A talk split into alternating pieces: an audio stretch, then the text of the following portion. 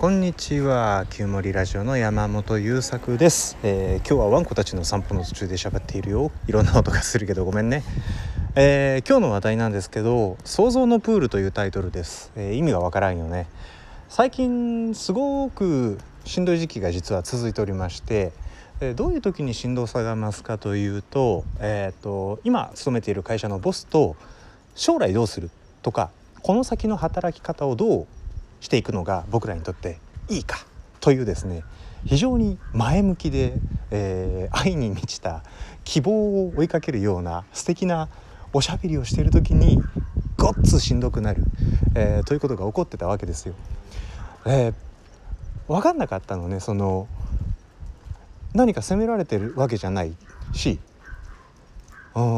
むしろこうこちらの意図を組みたいと思ってくれているしなんなら「え何何そんなことまでやってくれるの?」っていうちょっと普通だったら考えられないようなあの僕にとってありがたい僕というかうちの家族にとってもありがたい提案もしてくれているしめちゃくちゃ嬉しいだけの状況のはずなのにすげえしんどいと。で困ってたわけですよその打ち合わせというかミーティングが終わった後いつも12時間ぐらい倒れちゃって起きられないんですよね。寝てるとかボーっとしちゃってとか。でまあお互い分からんし向こうもこうだったらどうだだったらどうだっていろいろ言ってくれるんだけどいろいろ言ってもらうほどしんどくって。あれあのもうどうしたらいいのかなって。セルフイメージが低いのかなとかなんかいろいろ考えてたんだけど今朝かなあの息子と散歩してる時にふわっとなんかふわっとはっていう感じじゃなくてふわっとあの頭の中でゆらゆらっとうごめいてたものが組み上がってきてでそれが僕からは将来のこととか働き方ぐらいのサイズ感の考えアイデアって僕の中にないんだって気づいたわけ。でそうするとね過去のこととかにいろいろ合点がいってきてすごくいろんなことが腑に落ちてくるんだけどその時に一緒に気づいたというかイメージしたのが想像のプールという概念なんです。でどういうものかっていうと確率論の例え話によくねそれがどれぐらいの確率かというと 50m 四方のプールの中にバラバラにした時計のパーツを放り込んでそれが自然に組み合わさって問題なく動く時計ができるぐらいの確率だよっていう例え話があるのね、えー、何分の1の確率か知らないんだけどそれ的なプールが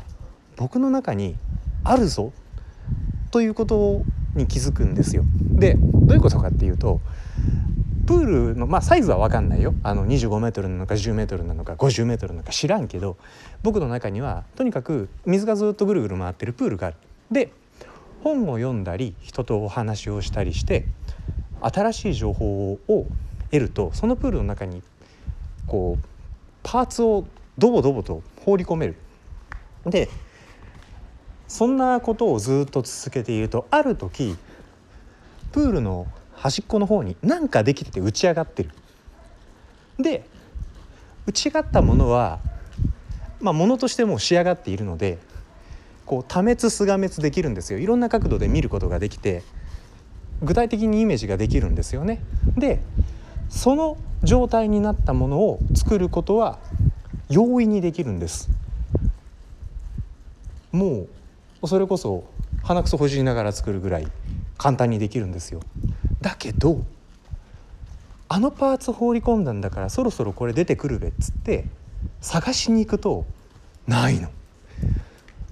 でプールの中に手を突っ込んであれあれあれって思ってガシャって取るとなんかパーツいろいろ引っかかってそれっぽい？みたいなのは出てくるんだけど物として役に立たないし愛着も湧かないしそもそもプールの中に手を突っ込むこと自体すごい不快感がある。というもの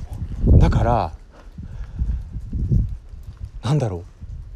う僕の中から出てくる考えやアイデアって作っているのではないできているということに気づいたわけね。なので論理的なクリエイティビティは私の中には一個もございませんと。主体的に何かを作るということは僕にはできないということが分かったわけ。でこれねすごく今すっきりしてるんですよ。腑に落ちてるんです。じゃあ逆に何ができるのっていうとプールの中にパーツを注ぎ続けること。どのパーツを注ぐかは選べるのね。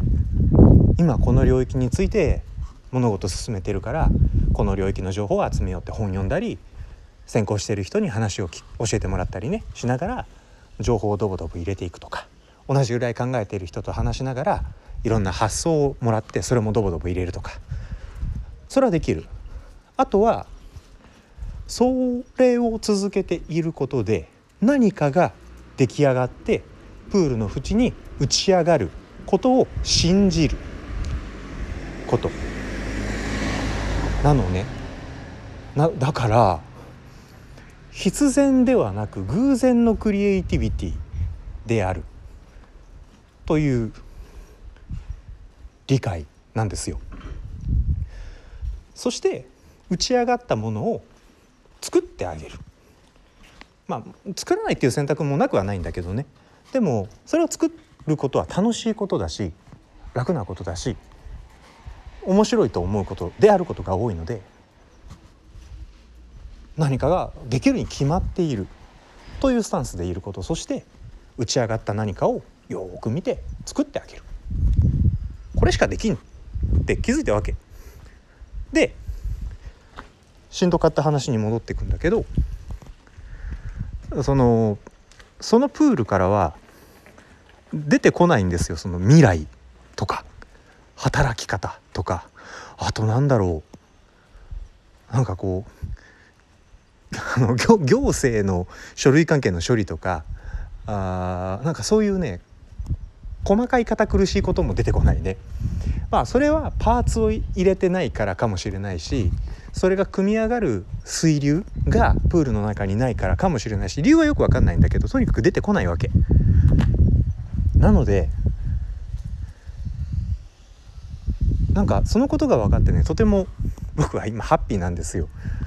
あのアーティストだとは言わないんだけどさパーツを入れないと物ってできてこないし入れるパーツは主体的に選ぶしかなかったりするし、まあ、偶然パーツが見つかるっていうこともあるからな。100%自分の意思で決まってるかっていうとそうでもないんだよね。まあ、そんなことでねあのよく分かったんです。本当によく分かったんです。あの自分に作れないものがある。でうんお手上げであると。その将来の話をするとか働き方についてその提案してもらっていることがいいか悪いかっていうとまあいいとか嬉しいとか分かるんだけどじゃあそれについてさらに発展させて話をしようっていうブレインストーミング的なこともね僕にはできない。なぜなら何もそれに関する物事がプールサイドに打ち上がってないし打ち上がってこないから。なんかね関心のあることはどんどん打ち上がってくるんですよ。話を人と話してたりすると。